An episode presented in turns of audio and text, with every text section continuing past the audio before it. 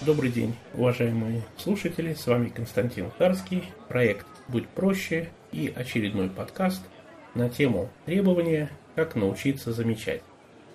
Вы, вероятно, знаете, что мы верим в то, что клиент-ориентированность – это оценка клиентам видимой части бизнеса. Мы верим в это определение, потому что оно дает нам отличные ориентиры в работе над повышением уровня сервиса наших клиентов – Клиент оценивает компанию в так называемых точках контакта. Вы знаете, что клиент взвешивает ожидания, которые были исполнены, и сравнивает их с требованиями, которые компания ему, клиенту, предъявила. Точки контакта имеют разные уровни значимости. Исполнение ожиданий в каких-то конкретных точках контакта могут повлиять на клиента сильнее, чем исполнение других ожиданий. Точно так же одни требования могут досаждать сильнее, чем другие требования.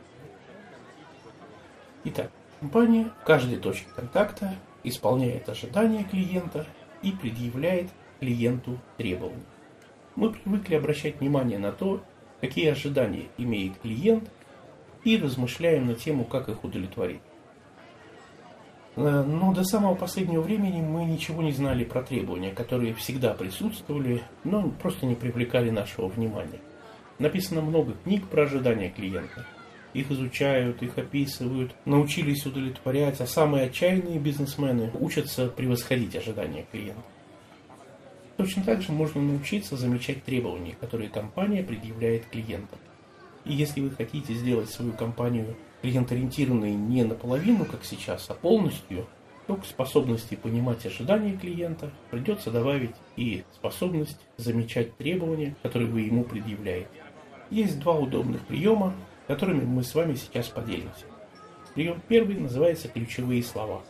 Очень часто наличие этих и подобных ключевых слов в речи сотрудника, в тексте инструкции, который должен выполнить клиент в регламенте работы с клиентом, означает требование.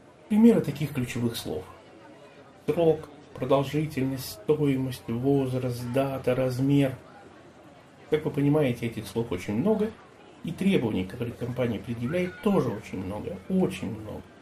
Вы не знаете, сколько требований предъявляет ваша компания, просто потому что никогда об этом не задумывались, никогда об этих требованиях не слышали никогда не делали эту опись требований. Второй прием – это фразы, такие своеобразные команды клиенту. Эти фразы обычно предваряют требования. Вот пример таких фраз. Клиент должен сначала записаться. Клиент может выбрать вот из этих вариантов. Клиент обязан иметь при себе паспорт. Клиент должен успеть что-то сделать. Клиент должен замолчать. Клиент должен ответить. Ну, конечно, часто используются слова «должен», «обязан». И каждое подобное требование так или иначе ограничивает свободу клиента. И тем самым снижает уровень клиент-ориентированности этой точки контакта и компании в целом. При прочих равных компания, которая меньше требует от своих клиентов будет признана более клиентоориентированной. А мнение клиента в этом деле главное. Вы помните, клиент-ориентированность – это оценка клиентам видимой части бизнеса. Сами сотрудники и руководители компании знают, почему возникли те или иные требования. Но клиент не обязан знать природу требований и ставит оценку, исходя из того, сколько требований к нему было применено. Для клиента важно не только само требование, но и то, какой каким образом это требование было объявлено. Здесь зависит и интонация, и слова, которыми сотрудники пользуются. Конечно, требований много, очень много.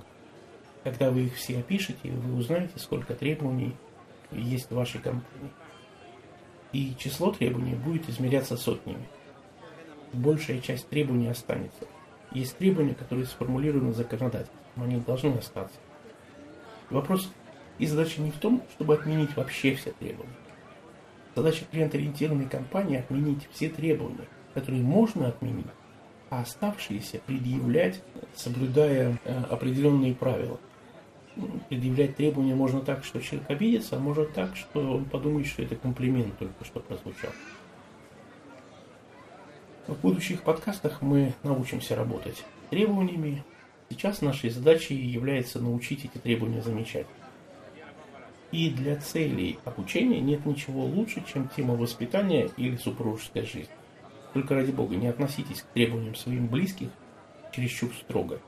Отношения с неклиент-ориентированной компанией, которая предъявляет излишние требования, которая предъявляет неразумные требования, которая предъявляет разумные требования неподобающим образом, могут закончиться разрывом, и вы больше никогда не будете покупать в этой компании товар.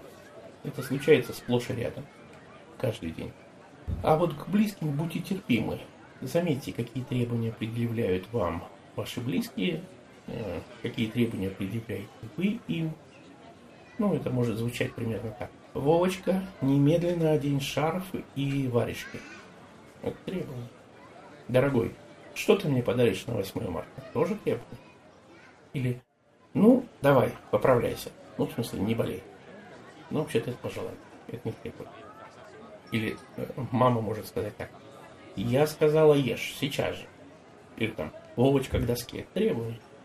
Или жена мужу говорит, быстро переключи телевизор на дом 2. Требованиями полна наша жизнь. Когда клиент умный, когда клиент привередливый, он начинает требования замечать и, в общем-то, болезненно к ним относиться. Ваша компания первое, что должна сделать, это сделать список тех требований, которые она предъявляет клиентам. Это задача номер один. Взять и на листок бумаги записать все требования, которые вы предъявляете клиентам. А потом некоторые из этих требований мы обсудим, какие можно вычеркнуть, что надо сделать, чтобы отменить требования, а другие требования просто надо научиться предъявлять. Ведь переключи телевизор на дом 2 или я с тобой разведусь это одна форма предъявления требований, и другая, дорогой, переключи, пожалуйста, телевизор на дом 2. Слова другие, по сути, требования одно и то же, а слова другие. И э, исполнить второе требование гораздо приятнее, чем первое, которое вообще звучит как угроза. В последующих выпусках мы будем обсуждать, как избавляться от требований, как правильно предъявлять. Но сейчас первая задача – это взять и составить полный список требований, которые ваша компания предъявляет своим клиентам. Вот такое домашнее задание вам. Можете начинать его выполнять, будет здорово получить от вас информацию, какие требования вы заметили. Ну, лучше, конечно, в своей компании, в работе своей компании. До новых встреч. С вами был Константин Тарский.